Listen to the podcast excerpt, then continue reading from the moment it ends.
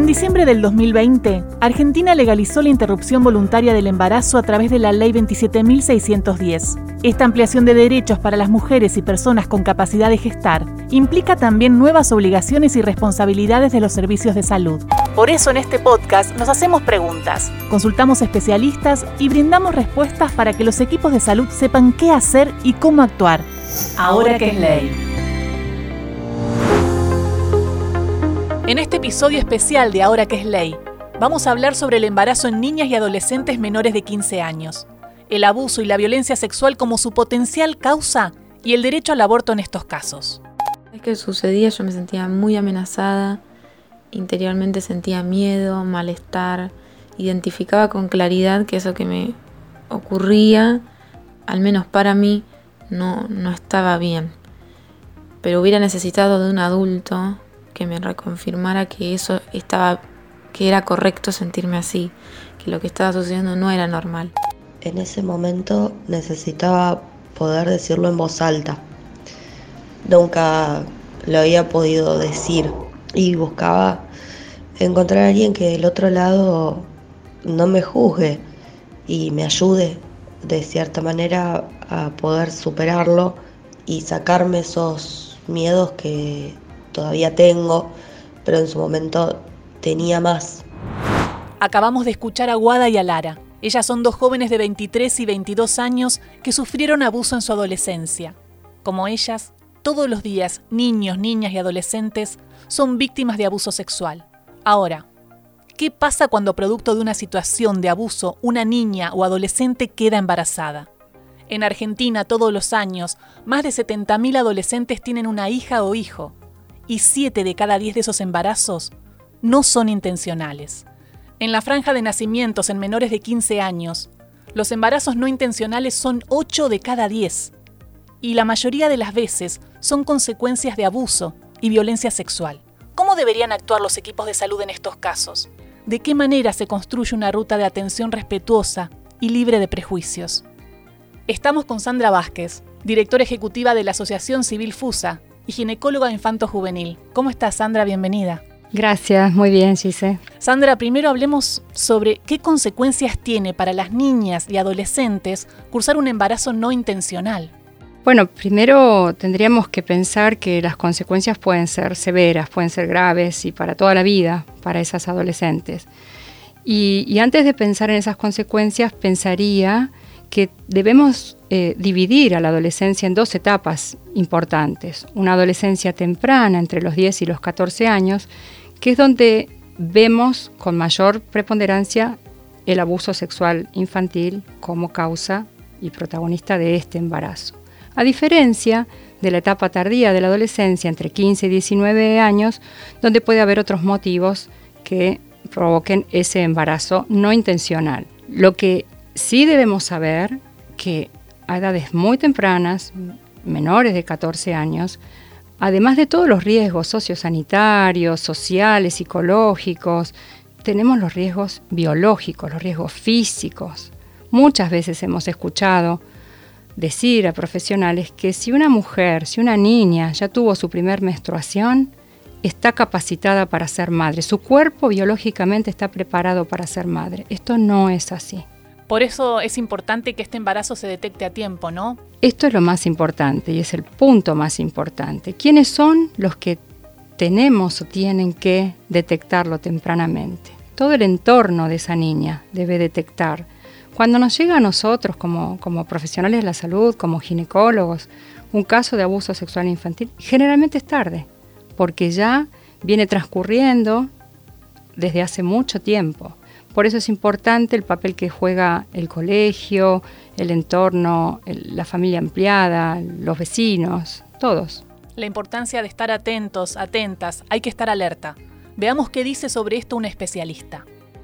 Soy la doctora Paula Real, yo soy médica tocoginecóloga del Hospital Argerich, en este momento me desempeño como médica de planta en el servicio de adolescencia y también en el centro número 41 que está dentro del área programática del hospital. La verdad que la detección temprana de un embarazo que es, que es producto de un abuso sexual es muy importante. Primero por el gran impacto emocional que tiene esto en una niña o en un adolescente. Esto nos da como una urgencia en poder evaluar la situación lo más rápido posible para poder bueno, contener la situación y ayudar o colaborar con la resolución de la misma. También sabemos que los riesgos biomédicos eh, de un embarazo en este grupo etario son mayores, por eso debemos ocuparnos tempranamente.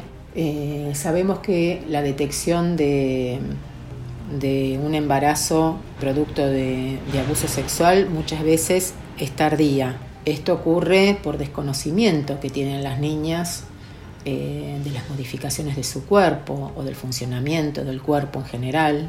Muchas veces es por negación. A veces nos preguntamos, pero bueno, ¿cómo puede ser que no se haya dado cuenta, que ya tiene panza, que, se, que, el, bebé se movía y no se da cuenta, y bueno, no se da cuenta, es, es, el mecanismo de negación que se pone en juego en ese momento. Y también muchas veces es por temor, por ocultamiento, por el temor a qué puede suceder si esto sale a la luz. Sandra, escuchábamos a la doctora Real. Y claro, es como vos decís, por eso es clave que esas personas que están en contacto con estos niños, niñas y adolescentes puedan crear las condiciones para que, para que puedan hablar, sin juzgarlos y con empatía, ¿no? Sí, totalmente. Hay que pensar que no hay que ser experto en abuso sexual infantil para poder hacer una buena detección. Hay que tener solamente conocimiento de esa, adolescente o de esa niña con la que nosotros estamos, seamos docentes, profesionales de la salud, viendo que está teniendo actitudes diferentes, que hay algún cambio que estamos notando.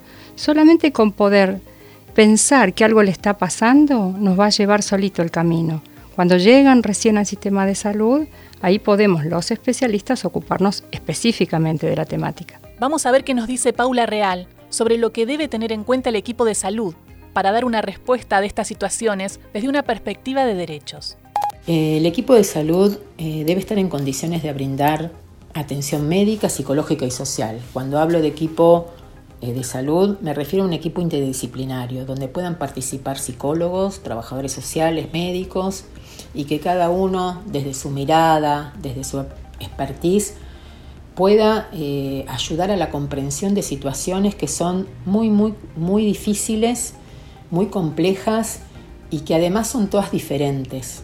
Eh, algo importante es que el profesional que toma conocimiento de la situación de abuso sexual o de violencia sexual debe eh, realizar la notificación al órgano de protección de derechos de niñas, niños y adolescentes y también debe realizar la denuncia judicial.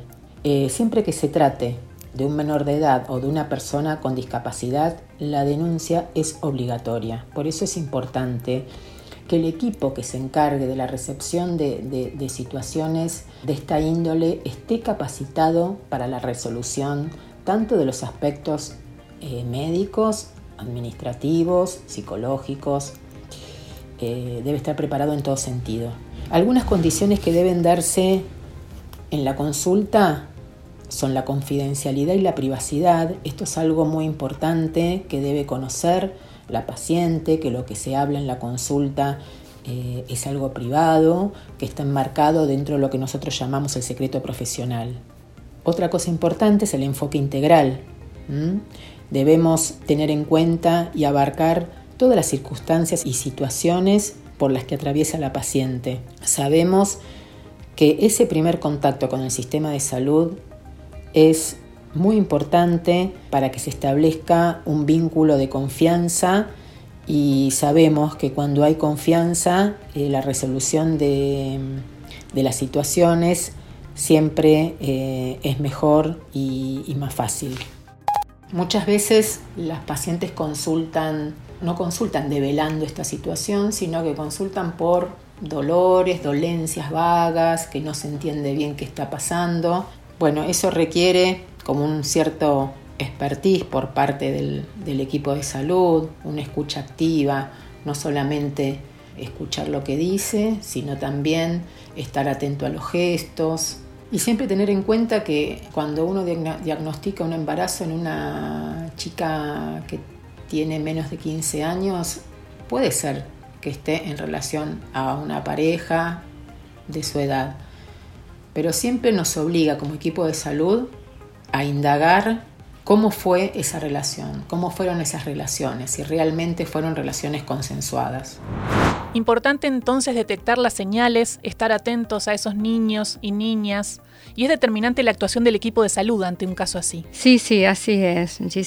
Pensando que el 80% de los abusos ocurren intrafamiliarmente o cometidos por personas muy cercanas a esa adolescente, personas a las cuales esa adolescente le tiene mucha confianza, se hace más difícil para esa niña develar la situación que está ocurriendo.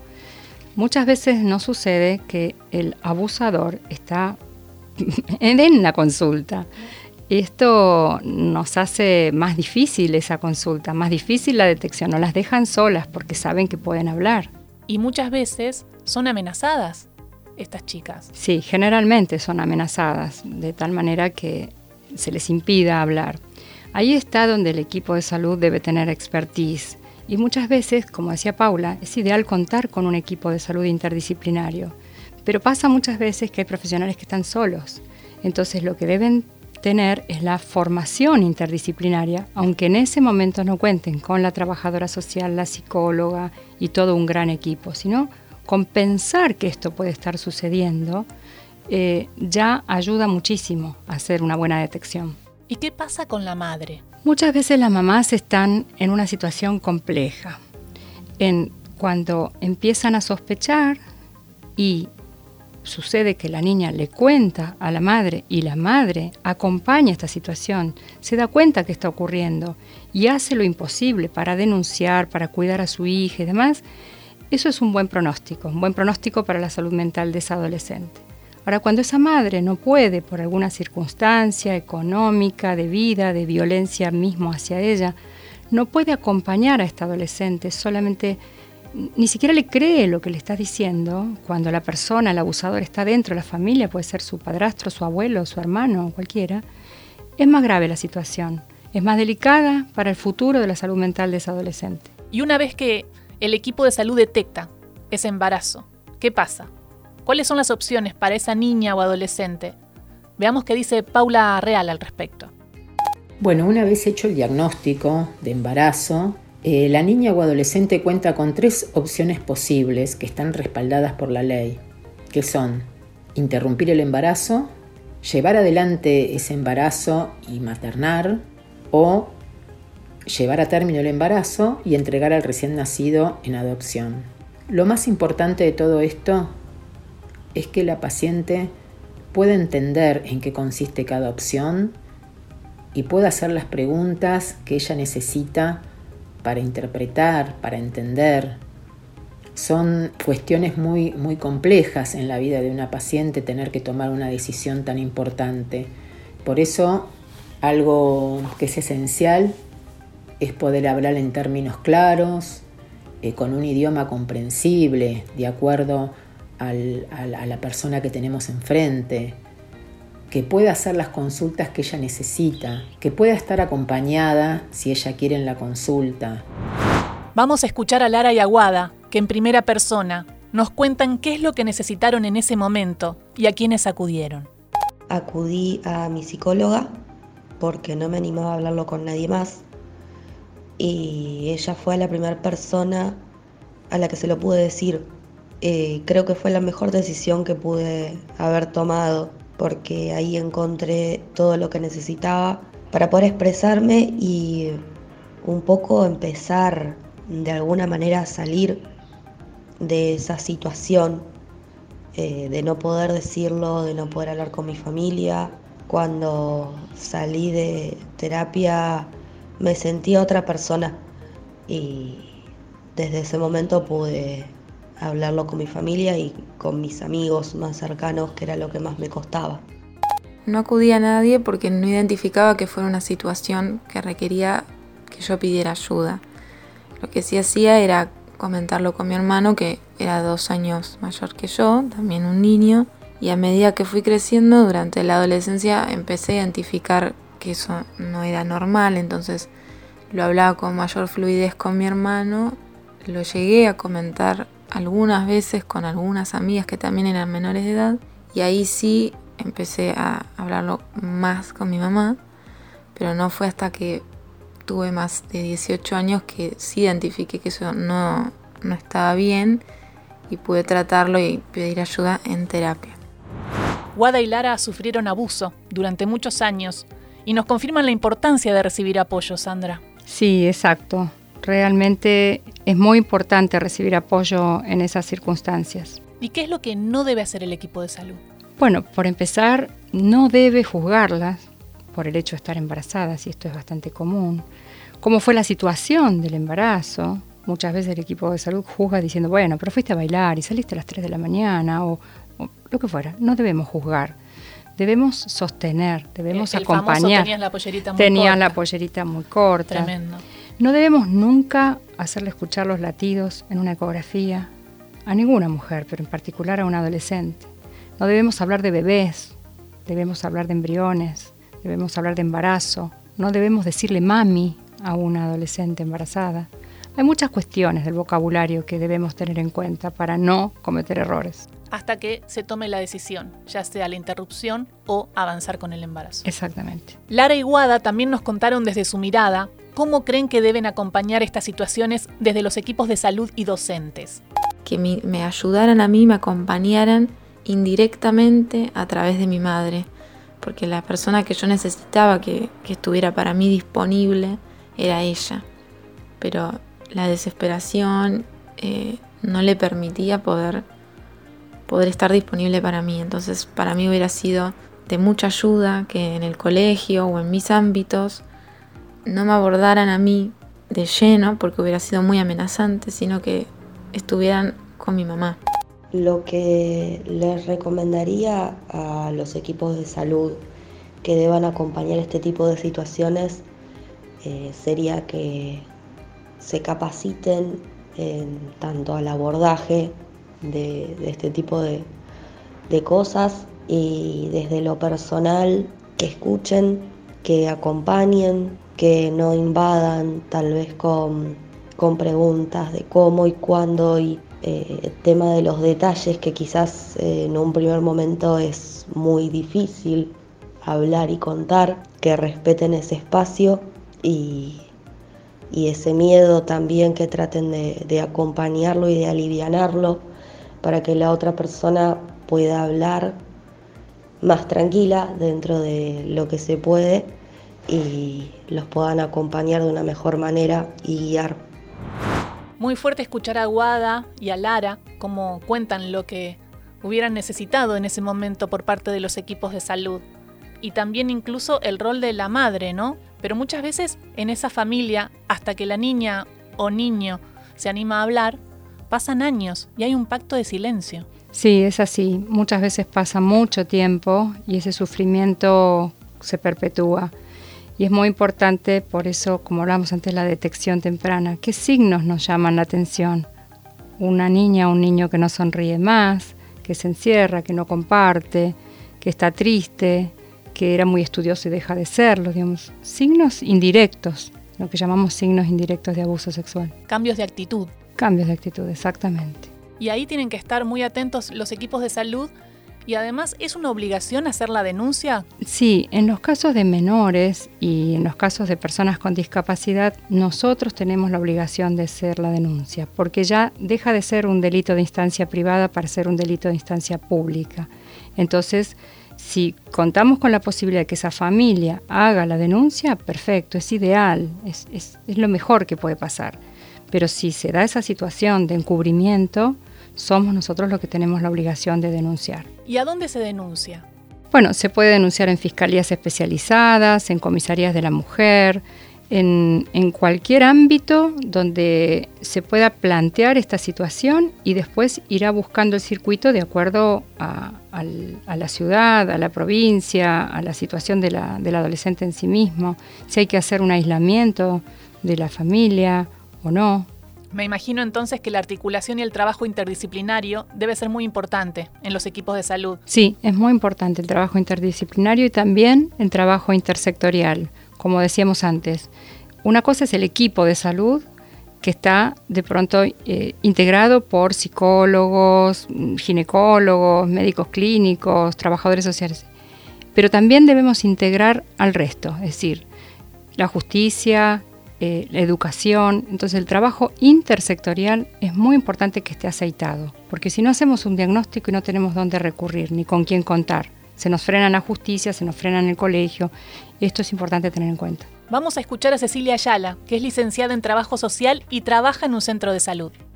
La importancia de eh, trabajar de manera articulada entre los diferentes eh, niveles de atención en el sistema de salud. Tenemos por un lado un primer nivel de atención que son los centros de salud o eh, las unidades sanitarias o las palitas más conocidas de esta manera, y un segundo nivel de atención que es el hospital.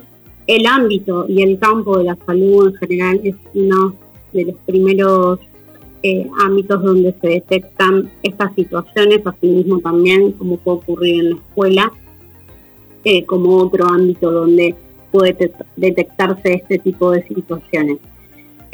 específicamente en el abordaje desde salud, es importante poder generar protocolos de articulación frente a la asistencia y tratamiento de las víctimas de abuso sexual, eh, siendo además el segundo nivel de atención, como los hospitales, eh, los responsables de brindar el kit eh, frente a una situación de violencia sexual. Este kit es el que se indica cuando ocurre una situación de violación y se administra eh, la medicación preventiva de infecciones de transmisión sexual o de embarazo no deseado, como es la anticoncepción hormonal de emergencia.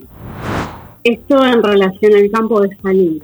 Luego, en el abordaje del abuso sexual infantil es bien importante o primer indicador a tener en cuenta en relación a la ausencia o el riesgo en el cual puede encontrarse una, niñez o, o adolescencia en situación de abuso, es poder evaluar si ese riesgo puede, eh, si existe el riesgo de que se repita nuevamente un evento de abuso sexual. Por ejemplo, en el caso de que haya convivencia con el agresor.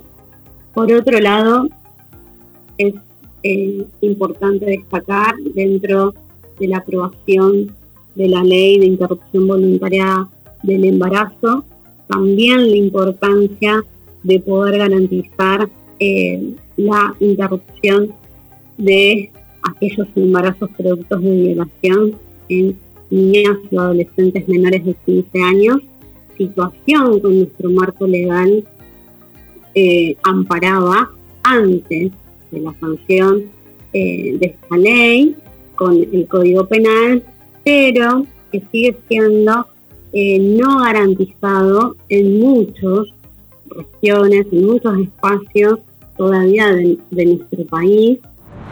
La escuchamos a Cecilia Ayala y vemos la importancia que tiene la salita como primer lugar del sistema de salud, o a donde vaya esa niña o adolescente a hacer esa consulta tan importante si es víctima de abuso sexual, ¿no? Claro, es, es muy importante porque muchas veces las adolescentes y las niñas, frente a la amenaza del abusador, el primer contacto que tienen con cualquier persona donde puedan hablarlo, ese es el válido. Después pueden arrepentirse de lo que han dicho y negarlo, pero ese primer contacto sea a, una empleada, sea a una amiga, a una tía, a una docente, es el válido. Y lo que también escuchábamos es que ya antes de la IBE también estaba la ILE. Sí, y sigue estando. Es decir, que nosotros tenemos hasta la semana 14 completa la posibilidad de la interrupción voluntaria del embarazo a partir de diciembre de 2020. Pero la ILE, la interrupción legal del embarazo, ya existió desde el año 1921 y por suerte el fallo FAL en, en 2012 nos dio la posibilidad de refrescar esos conceptos para que se cumpla la interrupción en todos los casos que la ley contempla. Claro, y ahí viene lo más importante, ¿no? El acceso a la ley de educación sexual. Sí, esta ley tiene 15 años o más de 15 años y si se hubiese aplicado desde el primer momento en que se reglamentó, tendríamos mucha menor tasa de embarazo adolescente, de infecciones de transmisión sexual, eh, en fin, de aborto en adolescentes, no necesitarían recurrir a este nivel. Esto lo vemos comparativamente con otros países que llevan adelante una ley de educación sexual integral desde hace décadas y los resultados que, que dan. ¿no? Claro, y no solamente en la salita, como decía Cecilia, donde le brindan la información, le dan la anticoncepción, sino también en la escuela, ¿no? La escuela es vital. Sí, la educación sexual integral da herramientas increíbles para promover aprendizajes de prácticas relacionadas con la prevención de diversas formas de vulneración de los derechos, ya sea maltrato infantil, abuso sexual. Les enseña a conocer el propio cuerpo, a respetarlo, a protegerlos, aprender a decir que no. Esto es muy importante esa cornisa entre el sí y el no, a conocer el significado de los secretos, cuándo un secreto debe ser guardado y cuándo hay una sospecha de que no debería ser un secreto este que me está diciendo esta persona. Y a desarrollar competencias para poder contar, expresar los sentimientos, las necesidades, los problemas. Y esa manera eh, hace que estas adolescentes frente a la posibilidad de tener una educación sexual integral desde muy pequeñas, desde el jardín de infantes, lo vayan incorporando paulatinamente de acuerdo a la capacidad que tengan en ese momento. Claro, es así, Sandra. La escuela juega un papel fundamental. Veamos lo que nos cuenta Adriana Álvarez. Ella es ginecóloga tucumana, fue coordinadora de salud sexual y reproductiva en el Ministerio de Salud de la Nación y hoy trabaja en un hospital.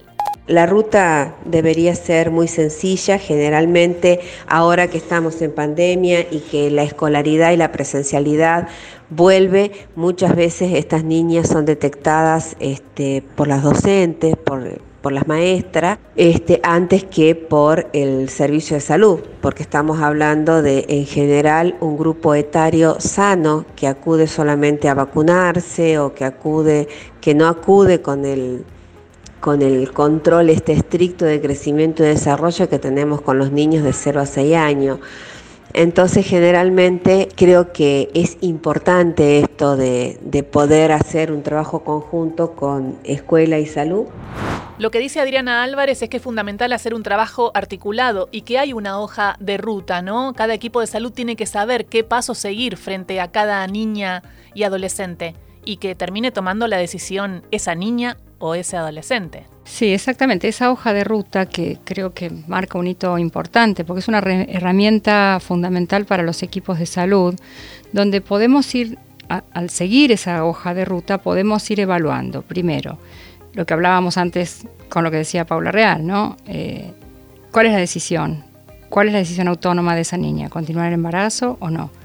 Ver los riesgos biológicos. Llevan controles específicos las niñas menores de 14 años porque biológicamente son diferentes.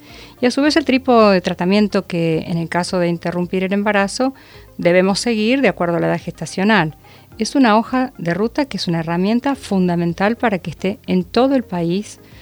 ¿Por qué? Porque nuestro país tiene características bueno, federales, eh, muy diferentes, de acuerdo a cada provincia, a cuán conservadora sea cada provincia y esta hoja de ruta normatiza, colabora, es una herramienta fundamental.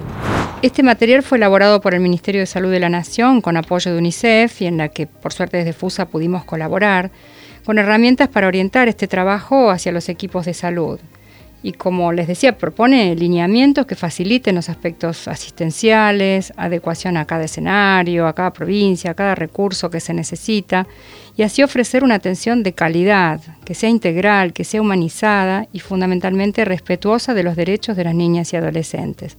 Esta, hoja de ruta se puede descargar de nuestra página web www.grupafusa.org. Ya sabemos dónde descargar la hoja de ruta. Ahora le preguntamos a Adriana Álvarez si ve alguna modificación. Como vos decís, Sandra, el país es muy distinto, todas las provincias son distintas. Le preguntamos si ve alguna modificación con la sanción de la ley 27.610. Y esto nos contaba. Sí, ha cambiado. Ha cambiado, yo puedo hablar por mi servicio, donde en algún punto, en el lugar donde estoy, que es un hospital de tercer nivel, eh, cuando yo ingresé eran todos objetores y creo que eh, hoy en mi servicio se hacen interrupciones, siempre se hicieron interrupciones legales, pero hoy se hace interrupción voluntaria después de la sanción de la 27610 y creo que lo que faltaba era capacitación porque creo que hay que seguir capacitando y hay que seguirles dando el, el acompañamiento.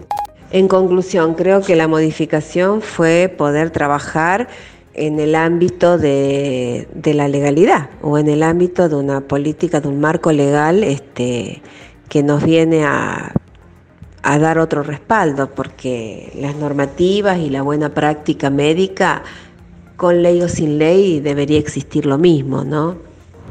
Clarísimo. Ahora, Sandra, ¿estás de acuerdo con Adriana? Sí, totalmente de acuerdo. Fue y es muy necesario contar con un marco legal. Ahora tenemos otro desafío que es hacer que la ley se cumpla. Lo mismo que pasa con la educación sexual integral. Llevamos 15 años, ahora necesitamos hacer accesible para las personas el cumplimiento de esta ley. Quiero contarles además que existe una línea de salud sexual y procreación responsable, donde se puede conseguir información sobre métodos anticonceptivos y dónde conseguirlos, por ejemplo, de forma gratuita. Es llamar al 0800-222-3444 la línea de salud sexual y procreación responsable, porque es importante. Y además está el 137 ¿eh? para situaciones de violencia sexual y abuso sexual en la infancia ahí también se puede llamar, Sandra. Sí, realmente es una línea muy interesante porque es gratuita, es nacional, brinda contención y asistencia y acompañamiento las 24 horas, los 365 días del año y puede ser que la misma víctima sea la que llame o cualquier acompañante o cualquiera que detecte esa situación. Es importante entonces, y ya nos vamos despidiendo, espero que les haya servido todo este material que compartimos eh, para todos los equipos de salud del país. Sandra, muchísimas gracias por toda la información. Gracias a vos, Gisela, fue un placer para mí compartir este momento. Esto fue Ahora que es ley, un podcast producido por FUSA, Asociación Civil. Recordá que podés ingresar a grupofusa.org barra ahora que es ley o comunicarte por WhatsApp al 11 54 14 13 46 para saber qué hacer y cómo actuar. Este especial fue realizado con el apoyo de la Embajada de los Países Bajos en Argentina.